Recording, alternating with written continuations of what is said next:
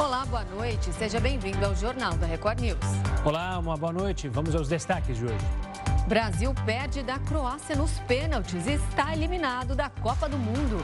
Tite confirma que não é mais técnico da seleção brasileira. Lula anuncia nomes dos cinco primeiros ministros do novo governo. E ainda puxada pelo preço, pelos preços dos combustíveis, a inflação tem alta de 0,41% em novembro.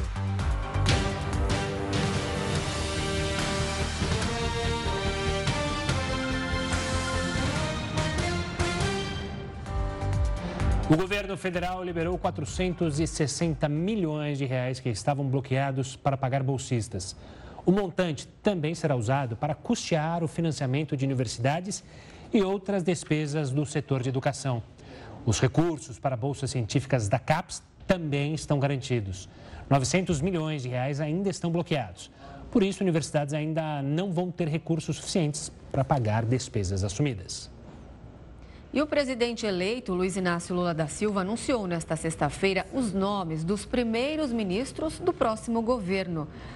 O repórter Matheus Escavazini está em Brasília e tem as informações. Boa noite, Matheus. Boa noite, Renata, Gustavo, boa noite a todos. O presidente eleito hoje, então, adiantou cinco nomes que vão ocupar aí futuros ministérios, nomes que já eram esperados né, e já eram especulados há algumas semanas. Fernando Haddad foi indicado como ministro da Fazenda, que esse ministério vai ser recriado né, com a divisão do atual Ministério da Economia. O ex-deputado José Múcio também foi anunciado para a Defesa e o ex-governador do Maranhão, Flávio Dino, vai chefiar o Ministério da Justiça e Segurança Pública. Além desses que eu citei, Mauro Vieira. A Casa Civil será liderada pelo governador da Bahia, Rui Costa. O PT não quer perder pastas importantes para outros partidos que se tornaram aliados aí é, do presidente é, eleito. É, porém, a presidente nacional do PT, Gleisi Hoffmann, é, afirmou que dois ministérios estratégicos continuam sendo chefiados pela pasta, né, que são os ministérios da Casa Civil e também da Fazenda. Vamos ouvir um trecho do que disse o presidente eleito Luiz Inácio Lula da Silva hoje.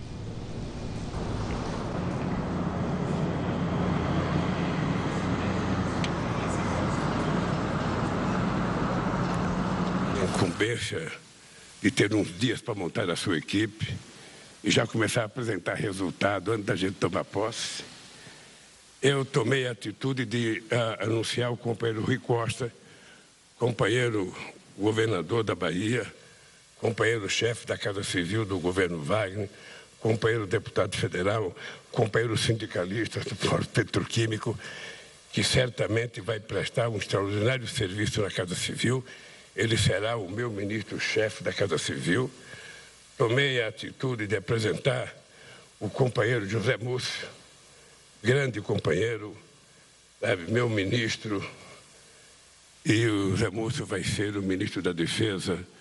E logo depois que terminar o Jogo do Brasil, eu vou ter uma reunião com ele, com os comandantes, que ele já conversou, para que a gente possa começar a discutir o futuro do nosso país eu tomei a decisão de escolha. E o ex-presidente do Peru, Pedro Castilho, oficializou o pedido de asilo ao governo do México.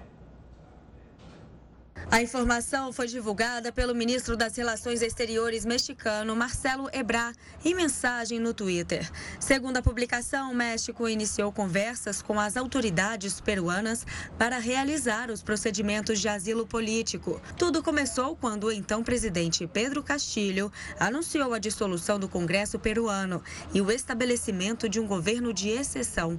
Por causa do movimento, ele foi destituído pelos congressistas e está sob custódia da da polícia peruana. O ex-presidente está em uma prisão em Lima, capital do país. Nesta quinta, um juiz da Suprema Corte peruana ordenou que ele ficasse detido durante sete dias. Em relação ao presidente Castillo, há um problema mais sério. Ele foi acusado de sedição e de tentar disruptar a ordem democrática do Peru. Provavelmente deve continuar preso uh, e vai enfrentar a justiça peruana. Não acredito que ele vai conseguir algum tipo de asilo nem no México, nem em outros países. A crise institucional do país acendeu os ânimos de parte da população. Centenas de manifestantes já foram às ruas de Lima para protestar contra a transição de poder. Muitos também defendem a antecipação do pleito presidencial previsto para julho de 2026. A polícia dispersou alguns grupos disparando bombas de gás lacrimogênio para impedir que os manifestantes se aproximassem do Congresso Nacional. A nova presidente do Peru, Dina Boluarte, que assumiu após a queda de Castilho, começou nesta sexta as negociações para a formação de um novo governo. É importante dizer que a atual presidente, Dina Boluarte, atualmente não tem condições políticas de criar uma estabilidade no país. E isso vai depender de um acordo entre os parlamentares e principalmente o executivo. Se ela vai conseguir fazer com que o seu governo sobreviva até as eleições de 2026, isso é um grande desafio. Lembrando que, constitucionalmente, outros governos já dissolveram o parlamento e chamaram novas eleições. O Ministério Público do Rio de Janeiro cumpriu mandados contra suspeitos ligados ao faraó dos bitcoins. Uma delegada foi alvo de busca e apreensão por suspeita de receber propina. E quem tem mais informações ao vivo sobre essa operação é o repórter Marcos Marinho. Boa noite, Marcos. Oi, Renata, boa noite para você, para o Gustavo, para todos que nos acompanham aqui no Jornal da Record News. A delegada Daniela Rebelo é suspeita de receber propina para realizar operações contra empresas concorrentes à empresa de investimentos de Gladson Acácio dos Santos, conhecido como faraó dos bitcoins. Gladson, que está preso desde agosto de 2021. Além da delegada Daniela Rebelo, outros três policiais civis também são investigados. Segundo os investigadores, a ação de hoje foi para recolher documentos que possam ajudar na apuração desse caso. Foram vários mandados de busca e apreensão cumpridos em diversos pontos aqui do Rio de Janeiro. Ao todo, o Ministério Público denunciou 17 pessoas, entre elas um ex-policial militar que, segundo os investigadores, recebeu 450 mil reais para matar um rival de Gladson, o faraó dos bitcoins. Porém, esse crime acabou não acontecendo porque Gladson foi preso no dia seguinte seguinte após fazer esse pagamento a este ex-policial militar que é considerado foragido. A Corregedoria da Polícia Civil se manifestou por meio de nota, disse que está acompanhando o desdobramento dessa investigação do Ministério Público e que não compactua com irregularidades. Portanto, afirmou também que a conduta da Daniela Rebelo, a delegada Daniela Rebelo, será investigada. Lembrando que a delegada é casada com o delegado Marcos Cipriano. Esse delegado foi preso em maio desse ano acusado de envolvimento com a máfia do jogo do bicho aqui no Rio de Janeiro. Renata, Gustavo, volto com vocês. Tá certo. Obrigado pelas informações, Marcos. Uma ótima noite. Vamos falar de Copa do Mundo?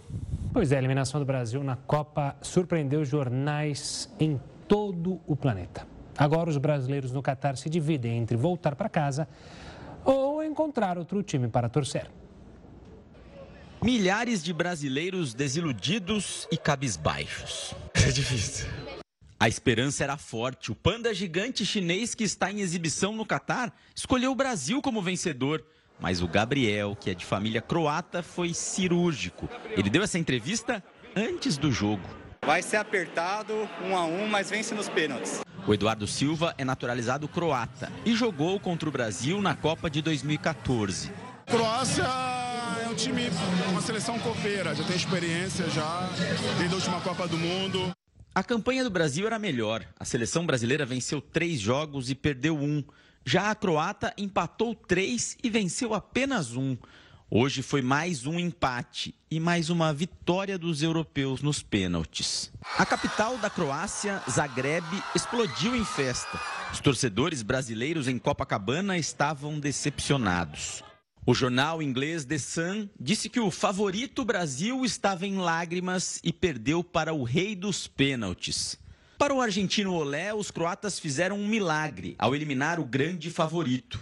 O alemão Bild colocou na capa do site que o sonho da Copa explode após os pênaltis. O francês L'Equipe exaltou a classificação croata como uma façanha.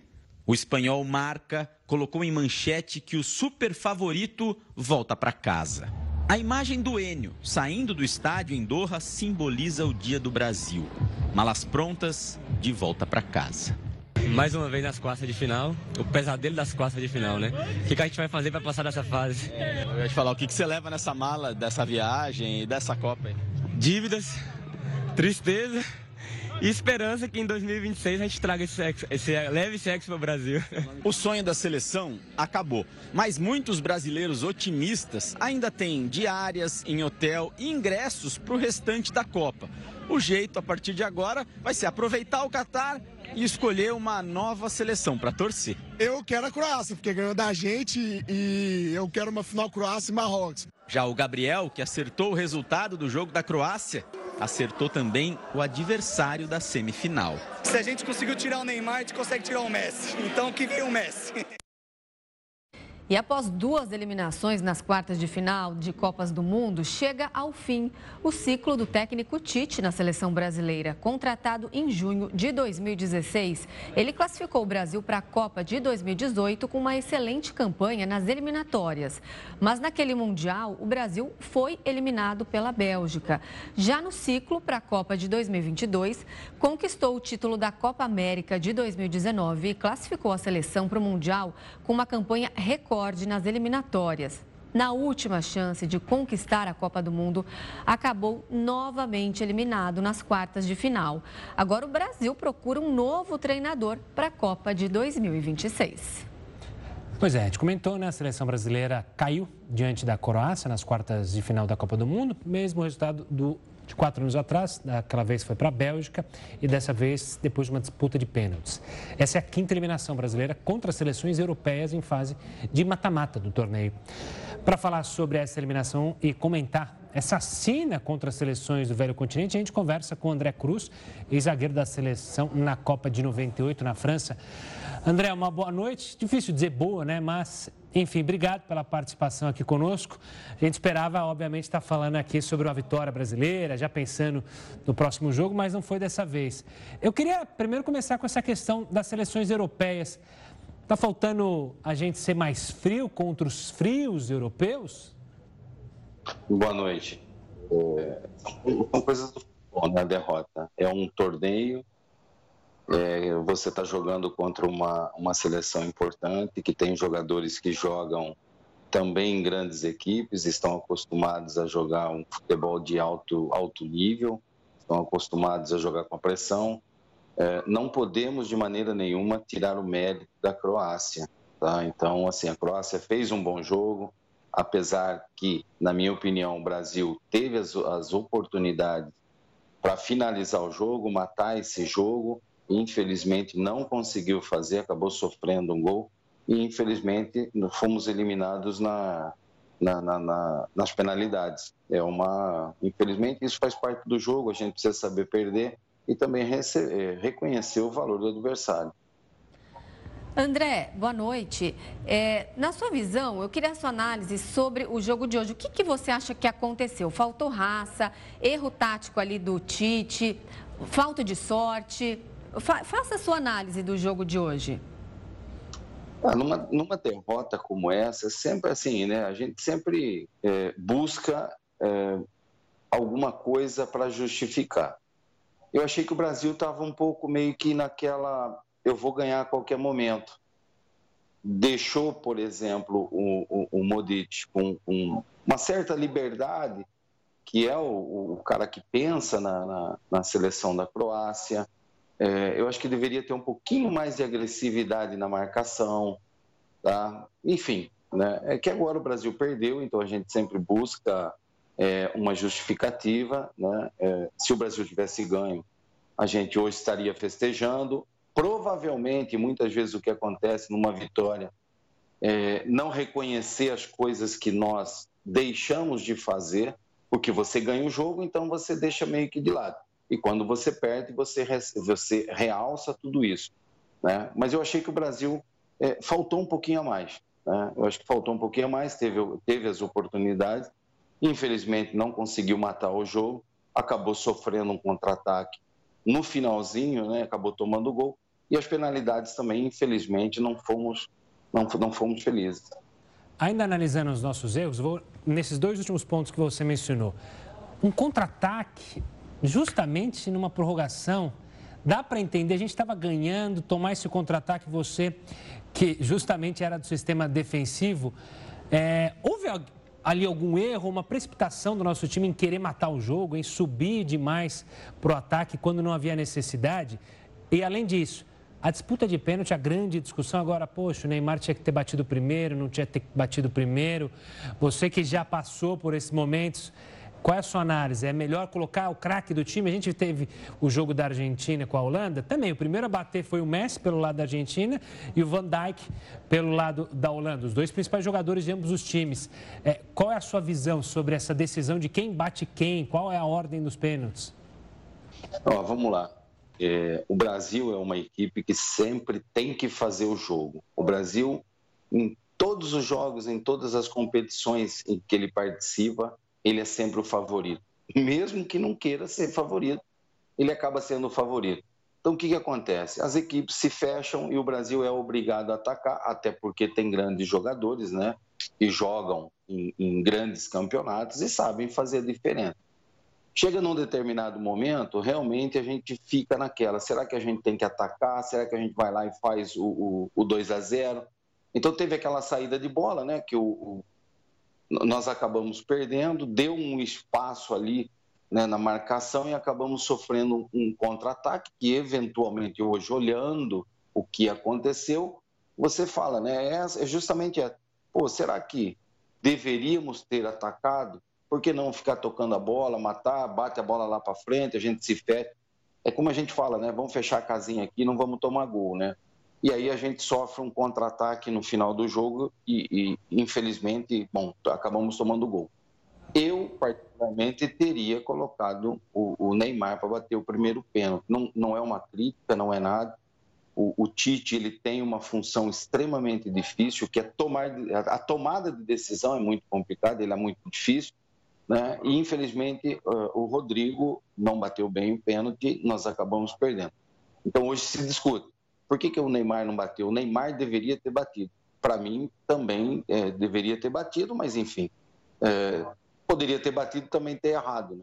E acho que perder do mesmo jeito. Sim.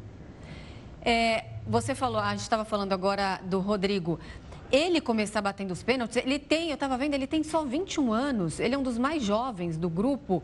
Então, ou seja, ele tem menos experiência, menos preparo para situações de pressão como essa. É, o óbvio mesmo, acho que seria o Neymar começar batendo. Aí eu te pergunto, nessa escolha de quem bate e qual a ordem, quem define? Não, normalmente o treinador ele chama os jogadores, né? Muitas vezes isso já vem pré-acordado é, bem antes do jogo, né? Você treina, né? Porque você pode ter decisões nos pênaltis, né? Como a gente viu também o Marrocos, né? Que acabou eliminando a, a, a Espanha. Então, você tem os, os, treinamentos antes do jogo, né? E ali você já tem uma ideia, né? De conversas com os jogadores e você define praticamente como é que vai ser essa partida de pênalti. Pelo menos na minha época de seleção, ou mesmo de, de de clubes que você joga, um, por exemplo, uma Copa da Itália, que de repente você pode ir para os pênaltis, você já treina isso durante a semana e já meio que define os batedores e quem bate o primeiro. Depois é claro que você tem o jogo, dependendo do jogo, né, pode haver alterações dependendo da maneira que o jogador lá se apresenta. Às vezes o cara não está bem no jogo, sei lá, por qualquer motivo acaba que não vai bater. Então você troca porque o outro está melhor. Né? Mas normalmente isso já vem pré-definido. André, vamos tentar olhar para o lado positivo. É, o que, que você destacaria de positivo dessa seleção? São muitos jogadores jovens, ou seja, que possivelmente estarão no próximo ciclo. O próprio Rodrigo, né? Quem sabe ele vai ter a chance é, de apagar isso da imagem dele, vai ter quatro anos pela frente para ficar dormindo com aquela imagem, isso vai perturbar ele, o Marquinhos. Mas o que, que você tira de positivo dessa seleção brasileira nessa Copa do Mundo? Olha, ah, nós temos uma, uma grande seleção, eu ainda acredito que a nossa seleção, em termos de jogadores, em termos de elenco, a gente fala da juventude do Rodrigo, né? Mas o Rodrigo já joga numa, numa equipe gigante do futebol europeu, é uma das melhores do mundo, já tem uma experiência, é, apesar da pouca, da pouca idade, mas já tem uma experiência muito boa. E a gente tem grandes jogadores, nós temos aí uma, uma equipe praticamente formada já. É claro que provavelmente a saída do Tite, um novo treinador que a gente não ainda não sabe, né? É, quem vai ser esse treinador? Provavelmente teremos novas novas caras aí na seleção brasileira. Eu espero. Eu não vou falar do Hendrick porque o Hendrick está muito jovem ainda, mas daqui a pouco ele vai estar tá num futebol mais importante, já está num futebol importante que é o brasileiro e é um dos mais difíceis, na minha opinião, do mundo. Então assim, nós vamos ter nova cara, nós, é uma experiência é, infelizmente, difícil, mas faz parte do futebol. Quem está lá dentro, quem quer jogar futebol, tem que saber é, aprender com, com, com erros, aprender com a derrota, para que ele cresça, para que ele evolua e para que isso não aconteça no futuro. André, a gente falou agora que o Tite está deixando a seleção. Ele já havia anunciado antes que deixaria a seleção ganhando ou perdendo a Copa do Mundo. É, você consegue avaliar, fazer uma avaliação do trabalho dele é, nesses últimos anos até aqui? E se já há aí alguma especulação de algum nome possível para o lugar de Tite? Olha, eu fazer um pouquinho uma comparação, nem sei se a gente deve ficar fazendo comparação, mas o Dunga, por exemplo, quando ele assumiu a, a, a seleção brasileira, ele fez um excelente trabalho, fez um trabalho maravilhoso.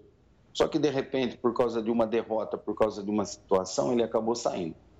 Eu acredito que o Tite tenha feito, sim, um bom trabalho, tem feito um, um, um excelente trabalho. Ele já realmente já, já disse né, que depois da Copa do Mundo ele, ele deixaria a seleção brasileira, mas ele fez, sim, um, um, um excelente trabalho. Infelizmente, deixa a seleção né, sem, o, sem a, a Copa do Mundo. Assim, população, tem, a gente sempre fala de, de, de, a gente não, né? Mas a gente ouve, né? Alguma coisa, fala-se daquele ou desse, de repente de trazer um, um treinador é, estrangeiro para a seleção brasileira, mas ainda nada de concreto, né? Então a gente tem que esperar né, para ver aí quem vai ser o, o novo treinador da seleção brasileira. Sobre essa questão de estrangeiro, né, que a gente muito fala, André, tem condições de um técnico estrangeiro comandar a seleção brasileira? É algo que seria aceito? É algo que não seria aceito? Você que vive no mundo do futebol, diferente da gente que está aqui no jornalismo, é, como seria? Você acha que funcionaria ou você acha que poderia ter algumas barreiras? No esporte em geral no Brasil, a gente teve ótimas histórias de técnicos estrangeiros em esportes, mas não era o futebol, né? Ah, eu, eu acredito que pode dar certo sim, dependendo do treinador. Eu vou citar um exemplo porque ele está aqui no Brasil, tá? Eu não, não tive a oportunidade de conhecê-lo, né? Que é o Abel. O Abel, ele, ele vem fazendo um, um trabalho espetacular no, no, no Palmeiras, né? Então, assim, tá aqui no Brasil, já conhece o futebol brasileiro, já conhece os jogadores, já conhece a mentalidade, também conhece a mentalidade europeia, está aí provavelmente está seguindo o, a seleção brasileira, vem seguindo, né, vem acompanhando tudo que vem acontecendo no Brasil, né, dentro do futebol. Então, assim, pode. Por que, que não pode ser um, um estrangeiro, né? Vem dando certo. É claro que você encontra barreiras, né? Você tem resistência. Você vai em, em outros países também, muitas vezes, você tem alguma resistência em relação a quando você fala num, num, num treinador é, estrangeiro. Mas, enfim, é, eu não sei agora é, se, se, se, altera alguma coisa, se terão outras modificações na seleção brasileira a nível é, de diretoria. Então, assim, muda a diretoria, o Tite já sai. Então, é, é, muda, muda. Agora vamos ver, né? A gente vai ter que esperar para ver quem vai ser o treinador. Veremos quem vai chegar. Esse nome deve ser anunciado provavelmente em janeiro e o sonho do Ex então fica para 2026. A gente conversou com o André Cruz, ex-zagueiro da Copa de 98 da nossa seleção. Muito obrigada pela nossa conversa. Uma ótima noite, bom fim de semana. Obrigado, igualmente. Bom final de semana a todos. Valeu, André.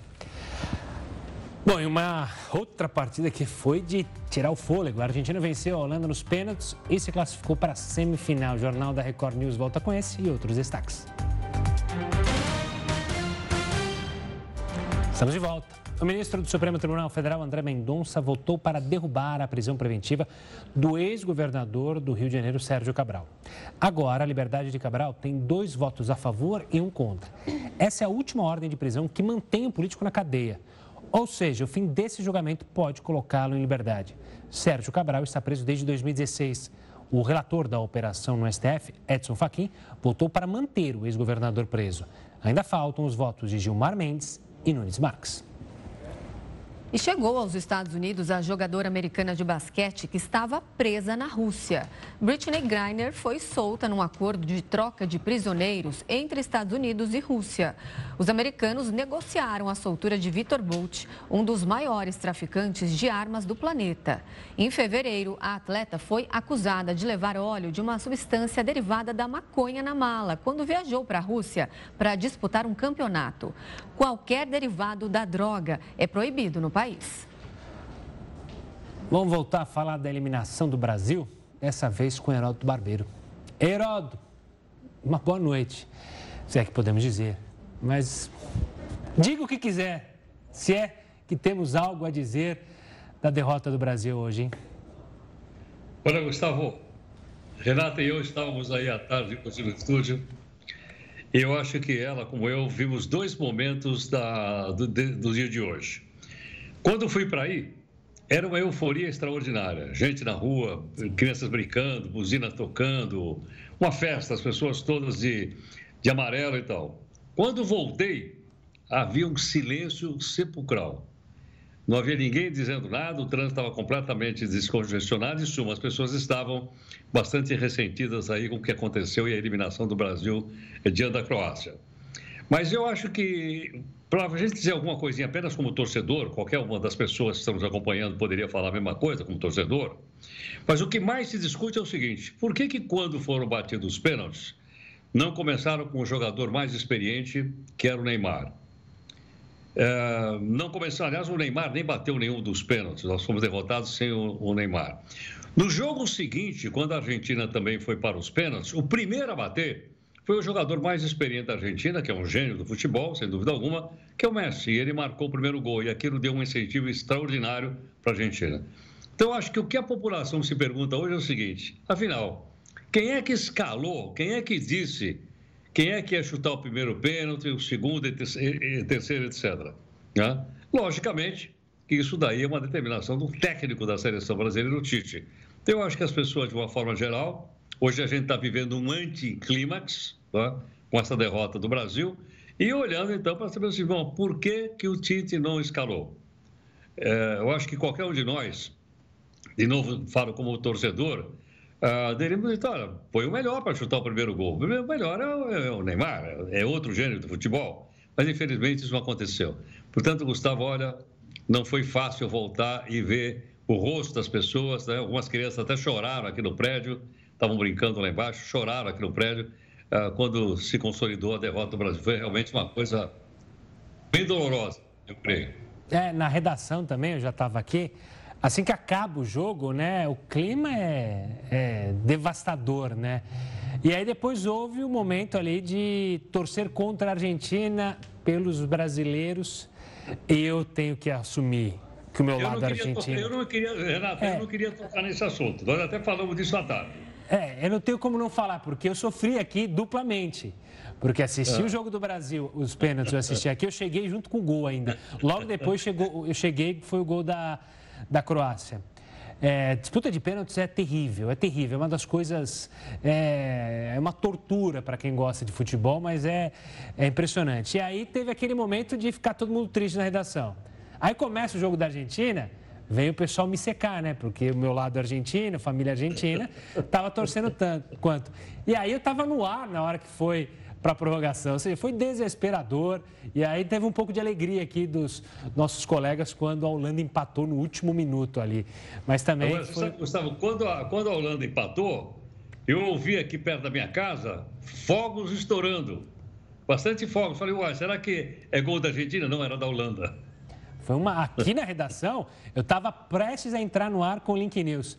O que gritaram e que olhavam para mim e eu desesperado, porque eu não estava vendo, nem vi o lance, que foi um lance bem bonito. Daqui a pouco a gente vai mostrar esse gol, uma jogada ensaiada. Mas, enfim, voltando a falar do Brasil, fica a lição. Eu também me, me pergunto, por que não é por que, que tem essa coisa de deixar o melhor jogador do time? Isso tem muito no Brasil, na Europa, em outros países não acontece. O melhor jogador tem que bater logo, porque ele é o melhor. É preciso que o gol saia, né? No Brasil. Olha, é, o, é, o, caso do Messi, né? É. Do, da Argentina. O Messi foi o primeiro a, Não. a, a marcar. E na própria Holanda, você colocou. Errou, mas o primeiro a bater foi o Van Dijk, que é o zagueiro, o melhor zagueiro do mundo, é o principal jogador da Holanda, não é atacante, mas é o mais experiente, é o cara que tem que estar tá lá. Errou, pode errar, o Neymar podia errar. Mas é esse cara que a gente coloca para bater na, na primeira, assim, para dar aquele emocional, porque perdeu o primeiro pênalti, acaba com o emocional de quem vem depois, né? A outra equipe cresce e fala, a gente está na frente, então foi tenso. E o gol de contra-ataque, né? Esse contra-ataque. Eu, achei até que os barzinhos agora à noite iam estar vazios. Ah. Quando o pessoal está tá tomando umas de outra que é para esquecer o que aconteceu. Afogar a mágoa, né? É que nem. É, a última coisa, vocês não sabem o que aconteceu. Eu cheguei aqui na minha casa, procurei o meu gato Faísca, aquele gato uh, né, que tem aqueles poderes sobrenaturais, sumiu. Olhei para todo lado, sumiu, sumiu. Depois eu vi aqui em cima da mesa um bilhetinho com a patinha dele. E estava escrito assim no bilhete: Me vou a Buenos Aires, hasta la vista, baby. Vou para lá que lá ainda continua a Copa, né? Eu falei com o Heródoto hoje à tarde aqui, eu falei, Heródoto, eu quero saber o que, que você vai fazer com o Faísca agora. Se tem alguém que ficou feliz com a eliminação do Brasil, foi o Faísca, porque agora ele não vai ser mais judiado, não vai ficar sem comer, sem água. É, ele se mandou para Buenos Aires, Renata. Lá o clima está melhor. Muito mais, muito mais. Tá certo, Vamos... Enfim. Enfim. Fica... Como você diz, bola para frente, né? Bola para frente, né? E vamos tentar ver o lado positivo. Próxima Copa, sede é nos Estados Unidos. A gente vai ficar 24 anos sem título. Exatamente o que aconteceu em 94. Quem sabe? Quem sabe a gente acaba com a seca e o Hexa vem lá em 2026. Heroto, vai descansar, cestar e afogar as suas mágoas também. É, hoje foi terrível. Até mais, gente. Um abraço. Boa noite, Heródoto. Bom, e o que a gente vai ver agora vai ser doído, né? Nós vamos ver como foi a disputa de pênaltis que eliminou o Brasil na Copa. O sonho do Hexa foi mais uma vez adiado. O primeiro tempo foi muito difícil e com poucas chances para ambos os lados. Foram poucos ataques de perigo, mas que mexeram com o coração do torcedor. No segundo tempo, o Brasil foi mais ofensivo, mas nada de gol. Pela primeira vez desde a Copa de 2014, a seleção foi para a prorrogação. O Brasil seguiu pressionando e o gol saiu no fim do primeiro tempo da prorrogação. Um golaço de Neymar após troca de passes que terminou com camisa 10 do Brasil driblando o goleiro e chutando no alto. A classificação à semifinal estava ao alcance dos dedos, mas escapou numa bobeira. Após contra-ataque, Petkovic recebeu na entrada da área e chutou para o gol.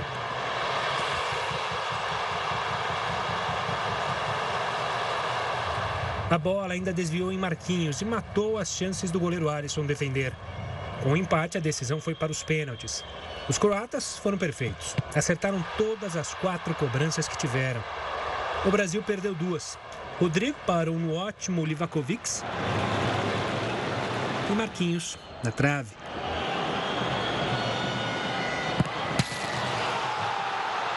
Vice-campeã em 2018, a Croácia está de novo entre as quatro melhores seleções. O Brasil volta para casa mais cedo e vê aumentar o jejum.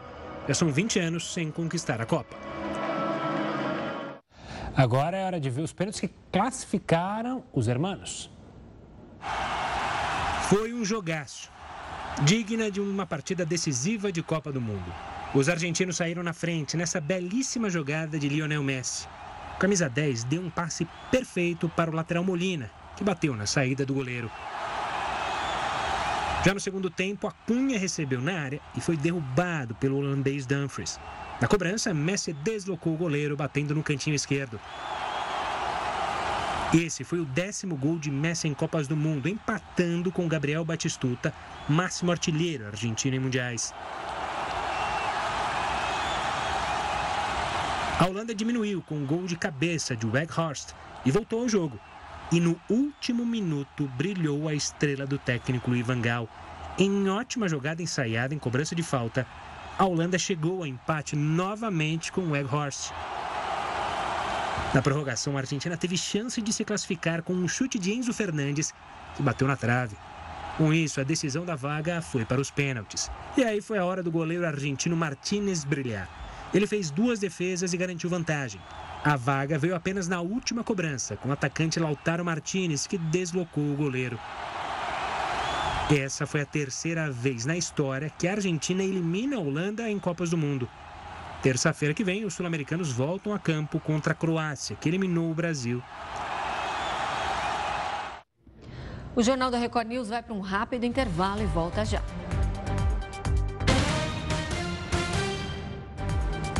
A inflação perdeu força de outubro para novembro. O resultado foi influenciado principalmente pelo preço dos combustíveis.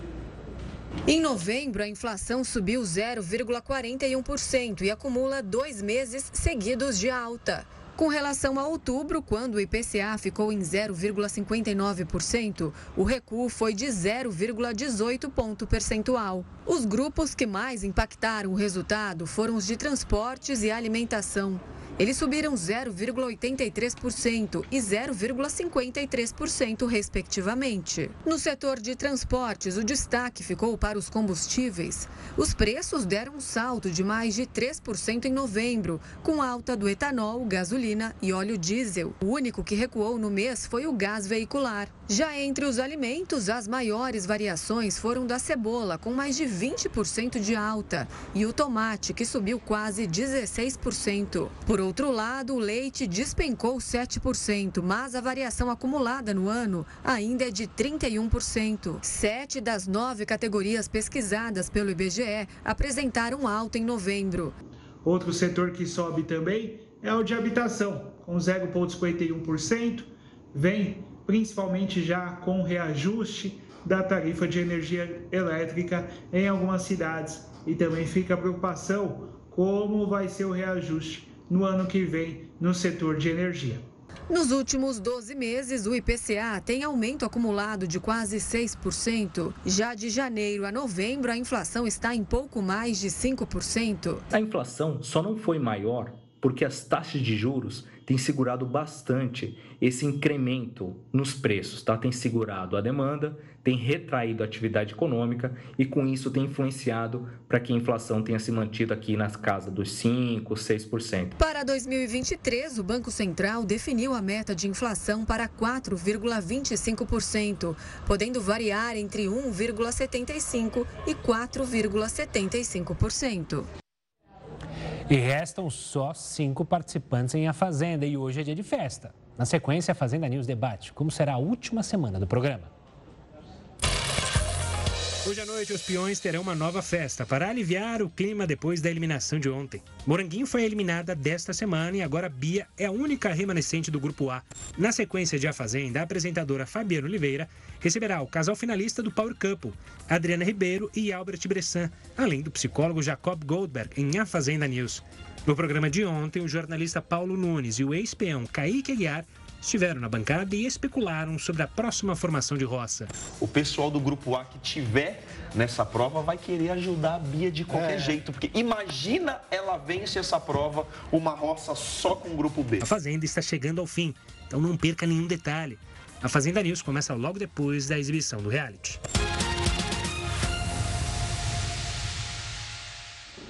Uma boa notícia: o humorista Renato Aragão recebeu alta do hospital. O artista estava internado desde quarta-feira após ser diagnosticado com um acidente isquêmico transitório. O AIT é uma alteração do fornecimento de sangue para o cérebro e acaba mudando o funcionamento do órgão. O restabelecimento das funções cerebrais tende a acontecer em alguns minutos ou horas. Você sente dificuldade para enxergar de longe? Pois é, a Organização Mundial da Saúde estima que a miopia deve atingir metade da população global em 2050 epidemia de miopia. É assim que a OMS encara o elevado crescimento de casos da doença. Atualmente, o número de diagnósticos é de 2 bilhões e 600 milhões no mundo. O uso de eletrônicos, como celulares, tablets, computadores e televisão, é apontado como uma das principais causas para essa alta. E a pandemia da Covid-19, período em que a exposição a esses equipamentos aumentou, pode ter agravado o cenário. O público que nasceu na era digital está entre os mais afetados pelo distúrbio. Um levantamento realizado pelo Conselho Brasileiro de Oftalmologia mostrou que no ano passado, 70% dos profissionais da área relataram que casos de miopia em crianças se multiplicaram. Essas pessoas têm mais chance de desenvolver doença no olho, como glaucoma, descolamento de retina, além da própria dificuldade de enxergar.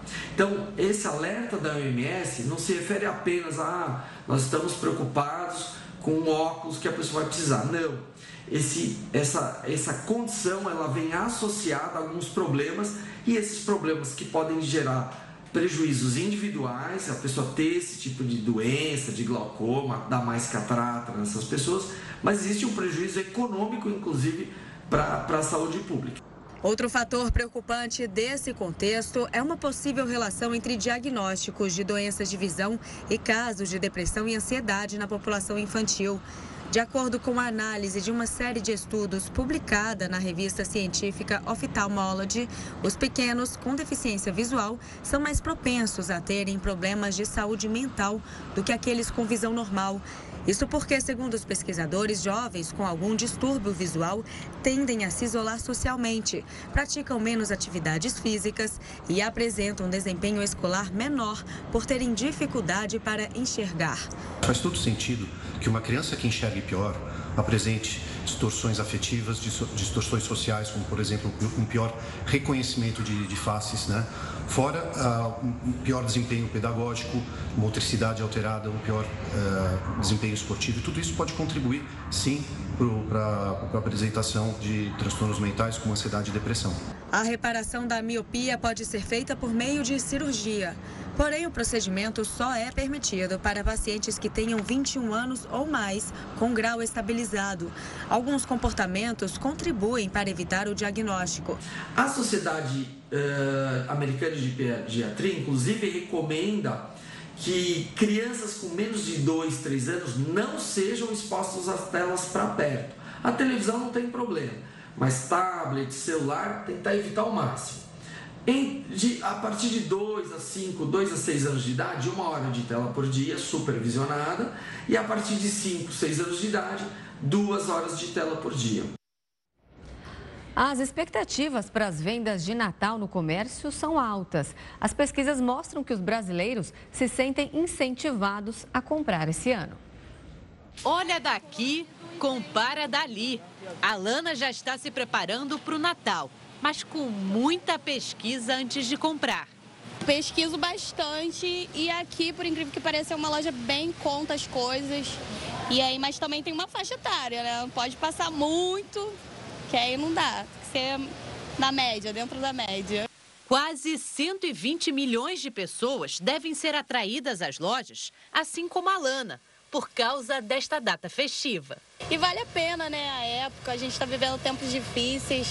Esse é o momento de celebrar essa data. Oito em cada dez brasileiros pretendem comemorar o Natal este ano. E mais de 70% da população afirma que vai comprar presentes.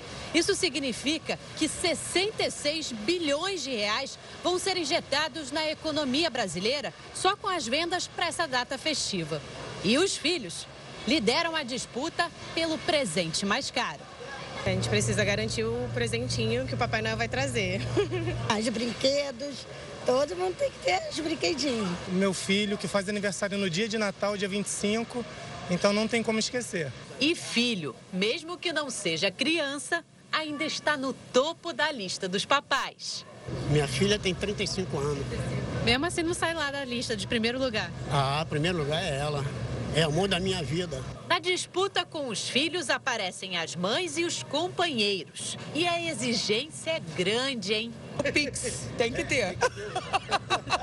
tem que passar só o Pix, só isso. O amor próprio também está em alta. 95 milhões de pessoas vão comprar presentes para si. As pesquisas com as pessoas mostram que o brasileiro está mais otimista, acreditando no futuro, esperançoso, depois de uma Covid que até o Natal do ano passado ainda era uma ameaça muito forte para boa parte da população brasileira e isso tudo se reverte para esse ano de 2022. Não é só nas ruas que o comércio está aquecido. As vendas online dispararam nesta época do ano também. Mas é preciso estar atento a prazos e valor do frete. Na internet também tem, mas é, por ser final de ano, demora o prazo.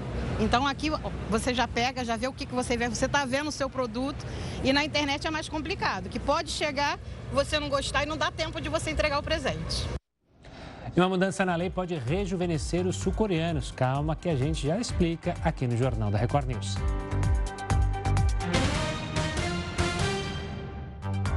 De volta com o Jornal da Record News, você vai ver que um shopping explodiu depois de pegar fogo na Rússia. O incêndio já se espalhou por cerca de 7 mil metros quadrados e pelo menos uma pessoa morreu. Veículos de imprensa russos chegaram a afirmar que a causa do incêndio foi um ato criminoso. Mas, segundo os bombeiros, o fogo possivelmente começou por causa de um curto-circuito durante uma obra no prédio. A tradicional ceia de Natal ficou 8,5% mais cara neste ano comparada com 2021. De acordo com a prévia do levantamento da Fundação Instituto de Pesquisas Econômicas, o preço médio ficou em R$ 375,96. Foram avaliados 26 produtos. O panetone, que é uma das mercadorias mais tradicionais dessa época do ano, registrou alta de 16,2%. Depois dele, os itens que mais aumentaram foram peru, palmito, atum e o espumante. Na comparação com o ano passado, outros produtos consumidos na ceia também ficaram mais caros. A uva registrou aumento de quase 50%, enquanto a alta do Chester beirou os 14%. Por outro lado, os preços de alguns itens diminuíram, como é o caso das carnes. O destaque vai para o filé mignon e o pernil, que estão 13,5% e 9% mais baratos. Além deles, o lombo de porco e o azeite de oliva também tiveram queda.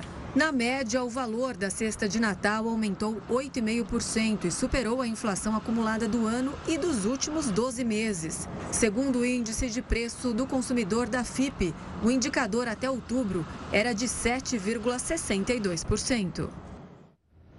E uma van que levava produtos para o show do cantor britânico Harry Styles, no Paraná, foi roubada por assaltantes. Três homens armados renderam o motorista de uma carreta que levava alguns itens da apresentação marcada para amanhã. O crime aconteceu na BR 116, em Campina Grande do Sul. A produtora do show afirmou que o veículo roubado levava itens de merchandising, como camisetas e souvenirs, que seriam vendidos ao público. Uma pesquisa da Universidade de São Paulo mostrou que quase 30% dos adolescentes brasileiros passam muito tempo usando videogames. Esse vício pode oferecer vários riscos à saúde. O hábito começa muitas vezes na infância, como é o caso do Wesley, que aos 9 anos já tem uma lista de jogos favoritos. A gente coloca limite para dormir, porque senão deixa, vai a madrugada toda. Mas daí na hora de dormir a gente fala, agora é hora de dormir, desliga, porque senão deixa e acaba na madrugada e não é muito bom dormir tão tarde assim.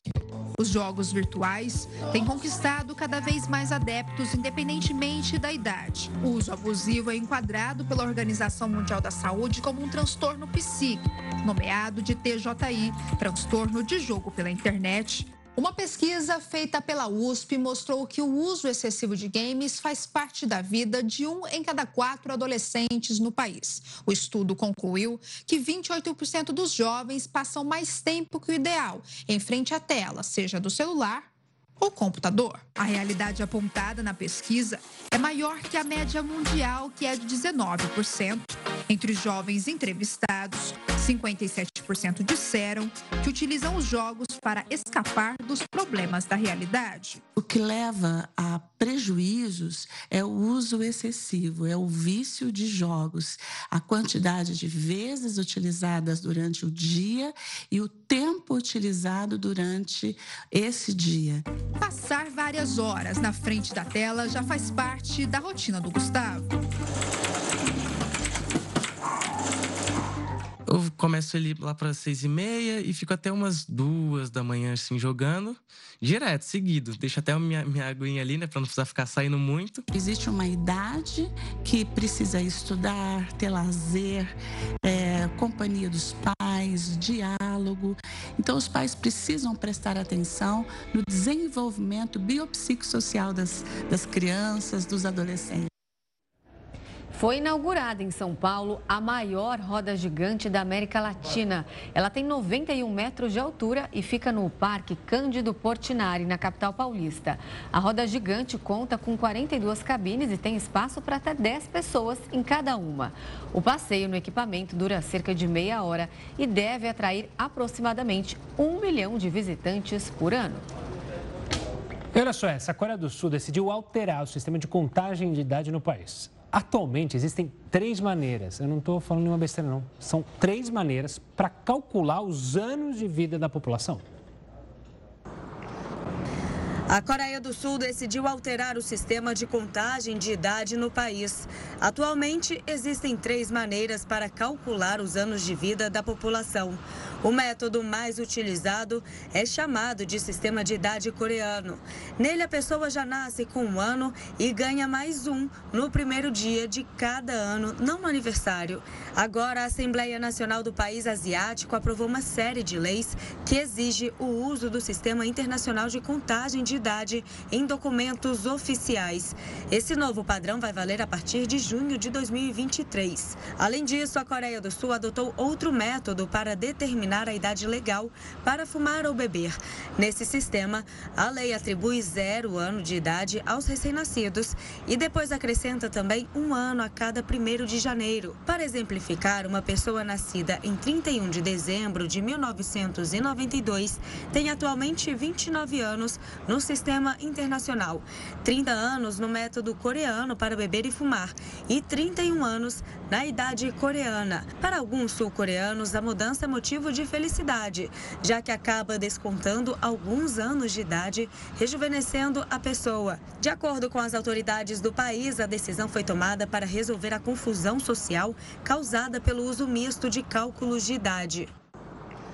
Bem estranho, mas Uma o pessoal confusão. ficou feliz de ficar mais novo. Eu que sou ruim de matemática, nunca. Quantos você tem, Bebe? Peraí, ah, peraí. Melhor não falar. O Jornal da Record News fica por aqui. Muito obrigada pela companhia. Tenha uma ótima noite. Fique agora bem acompanhado com a Suzana Busanello e o News às 10.